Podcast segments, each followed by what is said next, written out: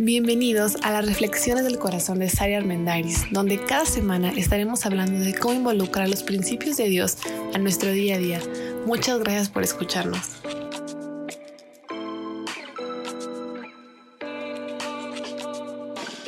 Hola, hola, bienvenidos a este nuevo episodio de nuestra serie Malos Hábitos Mentales. Estoy muy contenta de poder estar una semana más con ustedes. Y es que todas estas cosas que pensamos todos los días, a veces no nos tomamos el tiempo pues de hacer una pausa, de ver de dónde vienen y sobre todo si con mucha frecuencia estamos repitiendo los mismos patrones de pensamiento, estamos comportándonos de ciertas formas y a lo mejor ni cuenta nos hemos dado. El segundo mal hábito mental es cuando dices que no automáticamente. O sea, para todo te piden ayuda, no, no puedo, no, no tengo ganas, no, no tengo tiempo, es que no va a salir bien, es que para que se arriesgan si ya saben que no, para que emprendes, eh, vas a perder demasiado, no te vayas de viaje porque te puede pasar un accidente. En general es una persona que tiende a decir que no, con pues con mucha frecuencia, constantemente, y hasta también puede convertirse en un discutidor peleonero constante porque le cuesta trabajo estar abierto a nuevas oportunidades, a nuevas posibilidades o simplemente tener un pensamiento flexible. Tienden a ser personas que su pensamiento es muy, muy estructurado, muy cuadrado, pero aparte, la verdad es necio, o sea, porque es lo que yo quiero, como yo lo quiero, y si alguien me pide o me solicita o, quiere ayudarme a pensar diferente, automáticamente es un no. Entonces, decir que no a todo, todo el tiempo o la gran mayoría del tiempo, tiene que ver mucho con que el cerebro de estas personas, o sea, se ha observado que el cerebro de estas personas tiende a ser poco flexible y realmente no tiene esa facilidad o esa elasticidad de poder pensar en nuevas opciones. Es decir, son personas que no es, a veces ni siquiera es como mala onda, no es su intención fastidiar o, pues sí, o, o, ser negativos. Muchas veces no es intención, a lo mejor en algunas sí, pero muchas veces lo han hecho desde siempre porque sí, o algo pasó en algún momento de su vida, muy probablemente en su infancia o en su adolescencia, que los marcó y que automáticamente digo que no. Porque ahora, como te digo, decir que no no tiene que ver siempre con mala onda o con fastidiar a los demás. O sea, muchas veces decir que no tiene que ver con el hecho de que su cerebro, por cómo se ha formado, por los caminos que han tomado, eh, las sinapsis que han hecho sus neuronas, por una medida de prevención, en una medida de protección, pues tienden a ser rígidos, tienden a ser inflexibles mentalmente y ven demasiados errores en ellos y en los demás. Entonces, nada es suficiente o no hay opciones viables porque son expertos en estar viendo todos los puntos negativos, todo lo que puede salir mal. Y si en efecto algo sale mal, pues se reafirma una vez más esta creencia y este tipo de pensamiento. Y se atoran en palabras como no, no se puede, jamás no lo vas a lograr, nunca, etcétera, etcétera. Este es un comportamiento normal a los dos años, a los tres años. Si tú tienes un hijo de esa edad, mis hijos son muy chicos, así que esa edad la tengo muy fresca en mi mente todavía.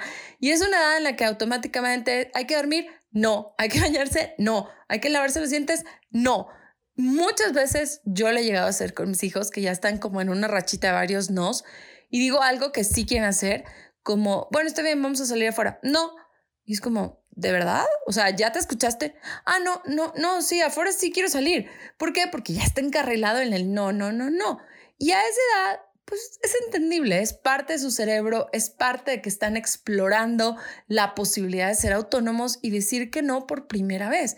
Es lo que está pasando y es normal, pero se espera que a los 4 o 5 años ese comportamiento comience a ceder porque su cerebro se empieza a desarrollar diferente, empieza a generar más flexibilidad y entiende que algunas cosas va a decir que sí y probablemente otras no le gustarán, pero no es un no rotundo a todo. Pero una persona de 16, 18, 20, 50, 70 años que constantemente es un no, no, no, porque no, porque no quiero, porque no me gusta, porque te vas a equivocar, porque te vas a caer, porque siempre es lo mismo, porque no hay nada bueno y automáticamente es negativo y a todo dice que no, la verdad es que causa fracturas graves en todas sus relaciones interpersonales. O sea, tener un papá así evidentemente va a dañar la relación con sus hijos. Tener un jefe así, obviamente que va a generar un ambiente bien difícil en la oficina. Tener un cónyuge así va a generar una fractura. Tener un hermano, tener un primo, o sea, donde te desenvuelvas con quien estés, el hecho de estar diciendo que no para todo va a causar un problema, porque probablemente vas a entrar en un conflicto de siempre dices que no, siempre es lo mismo, y entonces entra el discutidor que empieza a decir sus razones de por qué no, pero ya comienzan a ser un poquito agresivas. Así que todo este estrés y todos estos problemas van a lastimar profundamente tus relaciones interpersonales. Ahora, me gustaría hacer una pausa. Obviamente que te estás escuchando esto y vas a decir, claro que este podcast lo tiene que escuchar fulanito que a todo me dice que no. Bueno, haz una pausa y primero pregúntate si en algún momento, si en alguna relación en particular, si con algún tema, este puedes estar siendo tú porque la autoconciencia siempre va a ser la clave de todo. O sea, si tú no eres consciente de que tú puedes ser el negativo y el no y el oposicionista y el que a todo está dice y dice que no, mm, lo lamento, pero no vas a mejorar, ¿no? Así que lo primero es identificar si tiendes automáticamente a decir que no. Y si te entra la duda, bueno, con toda humildad, pregúntale a la gente con la que más convives sin que te sientas ofendido, sino, ¿saben qué? Me entra la duda. ¿Ustedes creen que soy muy negativo? ¿Que constantemente estoy diciendo que no? Porque si es así, el paso número uno para que esto, bueno, les dije que la autoconciencia es el paso número uno, pero el siguiente paso para que esto pueda cambiar es que tienes que reentrenar a tu cerebro. ¿Y cómo lo vas a reentrenar? Haciendo una pausa identificando en qué momento comienzas a decir que no, o sea, cachándote en el momento en el que ya estás trabado en el no se puede, no va a salir, jamás va a cambiar, eh, siempre va a seguir siendo igual, no lo van a lograr, no vamos a salir de aquí, vamos a estar en crisis toda la vida, o sea, con ese no negativo permanente, bueno, haz una pausa y cuando lo identifiques, lo primero que tienes que hacer es respirar y comenzar a pensar, ¿Qué lo está detonando? ¿En qué situaciones tiendes a decir más con más frecuencia que no? Puede ser que haya personas con las que seas mucho más rotundo y negativo y automáticamente digas que no por muchas razones. O sea, lo podemos ver a lo mejor en, en, nuestros hijos o en los que hemos sido hijos. Yo me pongo a pensar en cuando yo fui adolescente o cuando tú eres adolescente, si me estás escuchando, y, estás en, en esa etapa en la que ves a tus papás y dices, a todos les quiero decir que no porque, porque no sé, siento algo en mi corazón que ya no los aguanto.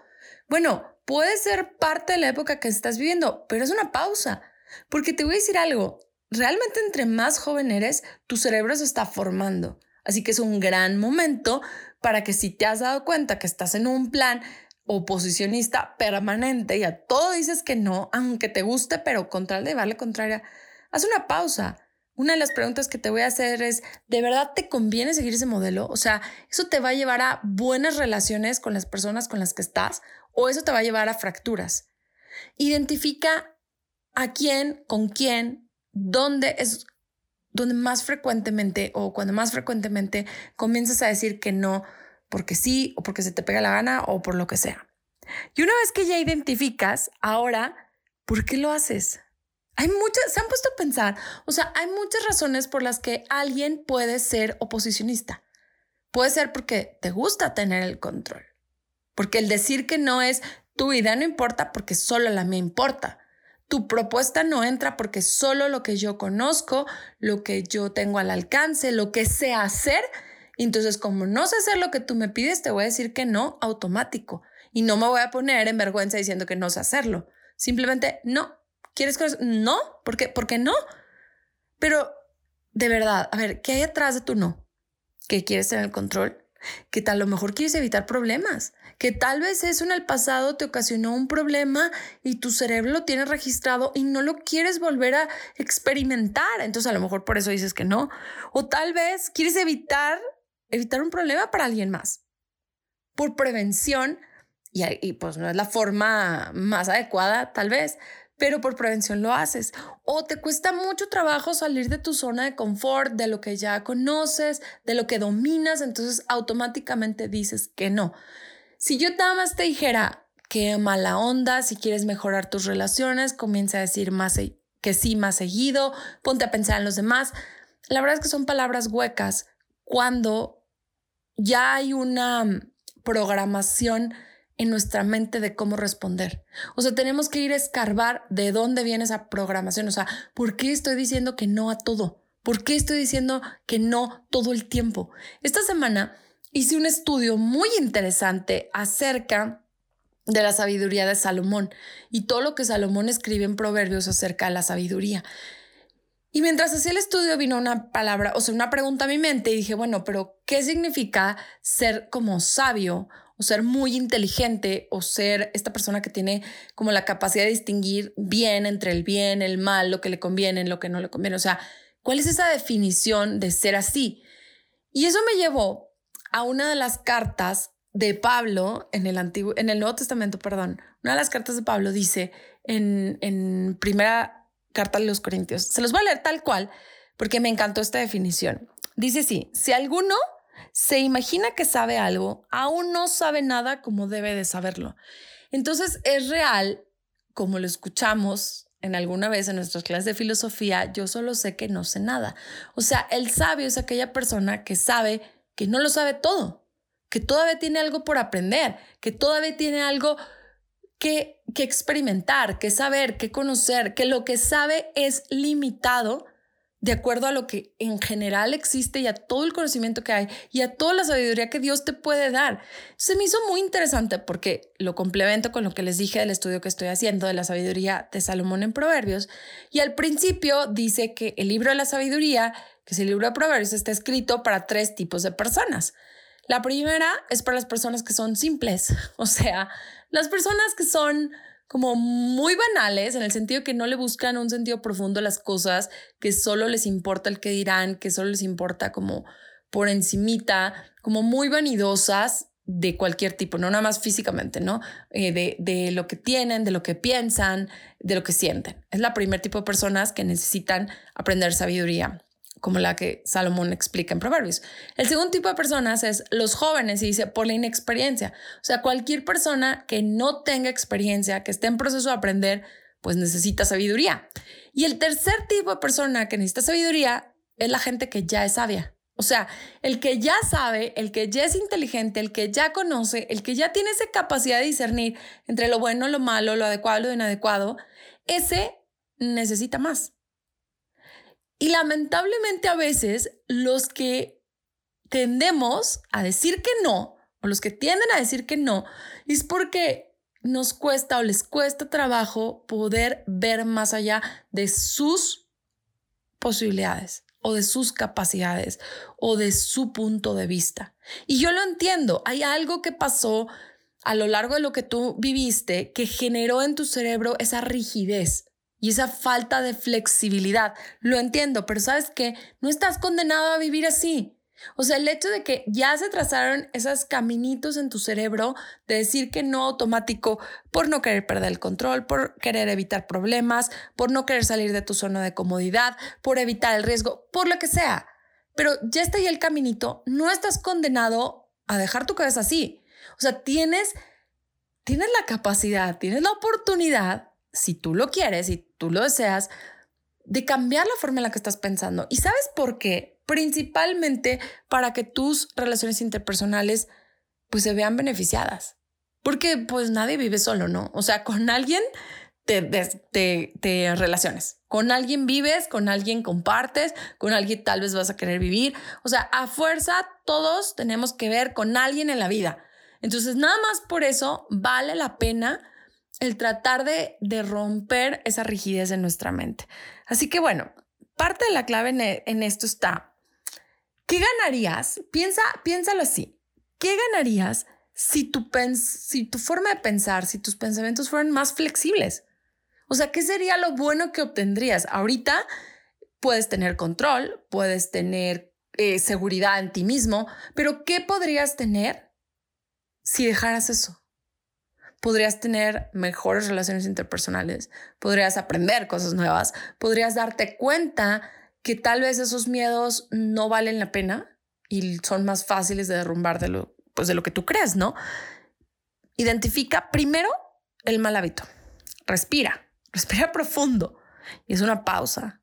O sea, haz una pausa y en el momento en el que te caches diciendo que no, te voy a dar, de hecho es muy parecido el consejo al hábito anterior. El hábito anterior fue cuando dices que sí, pero la verdad debiste haber dicho que no. Es decir, ejercitar el decir que no de vez en cuando y no decirle que sí a todos y, y a lo mejor tú estar muerto por dentro porque a todos le dijiste que sí. Y el consejo fue, puedes contestar, tengo que pensarlo.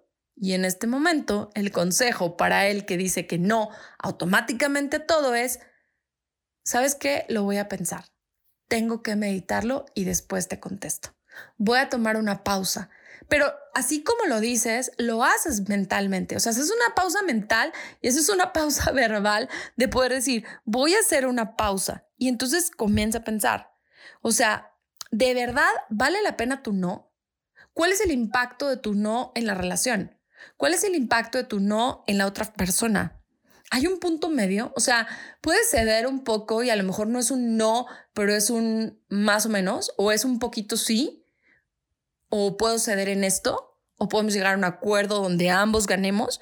El tengo que pensarlo me parece una gran solución para empezar y una gran forma de calmar tu cerebro y en pensarle a enseñar que hay una forma diferente de comportarte, de contestar y que realmente pienses, o sea, de verdad lo que quieres para tu relación es un bloqueo permanente.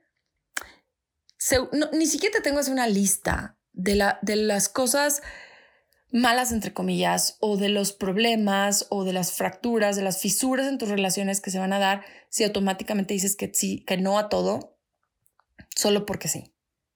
A lo mejor ni, ni das razones, o a lo mejor das razones, pero esta rigidez en tu mente te va a causar más problemas de los que te va a evitar. Así que hoy te quiero sembrar la semilla de que pienses y digas, híjole, igual y vale la pena tomar una pausa y decir, no te voy a contestar ahorita, lo quiero pensar dame chance. En unos minutos te contesto. Ahora, no vas a tener que decir que sí a todo, ¿eh? O sea, no es como la película de Jim Carrey de decir que sí a todo eh, con tal de cambiar, tener una mejor vida. No, para nada. Hay cosas a las que sí y hay cosas a las que seguirán siendo un no.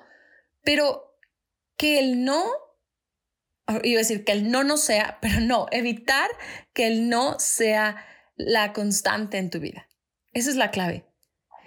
Recuerda, que sabio es el que se da cuenta que todavía no lo sabe todo en la forma correcta y en la forma en que debe ser. Así que yo te pregunto, ¿ya lo sabes todo? ¿Ya tienes todas las respuestas como para decir que no a todo? ¿O estás igual que yo en el proceso de aprender, de conocer, de identificar, de poder discernir qué es lo bueno, qué es lo malo, qué es lo que me conviene y qué es lo que no me conviene? Y si lo quieres hacer, yo te recomiendo que hagas una pausa es más, puedes pedirle ayuda a Dios y decir, Dios, la verdad me choca ser tan negativo, pero no puedo, mi cerebro no me deja. Y es real, ¿eh? O sea, es real, tu cerebro ya está acostumbrado a eso. No es como falta de ganas muchas veces, pero sí puedes hacer una pausa con autoconciencia, con intencionalidad y con constancia. ¿Qué te parece? Está retador, ¿no? Esto de los malos hábitos mentales me parece un gran tema porque siento que no somos conscientes de que existen. Es como las muletillas. A lo mejor yo no soy consciente de muletillas que tengo y tal vez ustedes que me escuchan ya se han dado cuenta de palabras que repito con frecuencia. Pero hasta que alguien no te lo hace ver, pues no te vas a dar cuenta. Y puede ser como a mí me pasa, mi esposo y yo los dos nos dedicamos a hablar a enseñar, constantemente hacemos un feedback y nos vamos diciendo, oye, estás diciendo mucho esta palabra, o esta la repetiste, o trata de meter un poco más de variedad de vocabulario en X cosa, pero él puede venir a decirme, Saraí, un tiempo me dijo, Saraí, dices mucho, sin embargo, en los podcasts. Y yo hay dos formas de tomarlo. Ay, claro que no. No, no, es que lo que tú tienes es envidia. O sea, no, no digo eso. Y negarme o decir, ay, no me había dado cuenta. Déjame, me analizo, hago conciencia y busco nuevas palabras. Pero la decisión final va a estar en ti. Así que te invito a que tomes esto como, como una semillita que se quede ahí clavadita en tu mente y en la forma en la que estás pensando. Y si quieres mejorar tus relaciones interpersonales, pues puedes hacer una pausa, respirar, decir, voy a pensarlo y evaluar si la mejor respuesta es decir que no, o si puedes abrir un poco el panorama de posibilidades. Te doy muchísimas gracias por escucharme, por estar al pendiente. Seguimos hablando de los 10 hábitos malos hábitos mentales. Nos escuchamos en el próximo episodio. Que tengas un muy bonito día. Bueno, te recuerdo, ah, lo había olvidado. Puedes seguirme en redes sociales. Estoy en Instagram como arroba el corazón de Sari concursos, talleres, eh, sesiones de coaching, un chorro de cosas que estoy haciendo, así que ve y, y sígueme y vamos a hacer comunidad juntos. Así que que tengan un muy bonito día.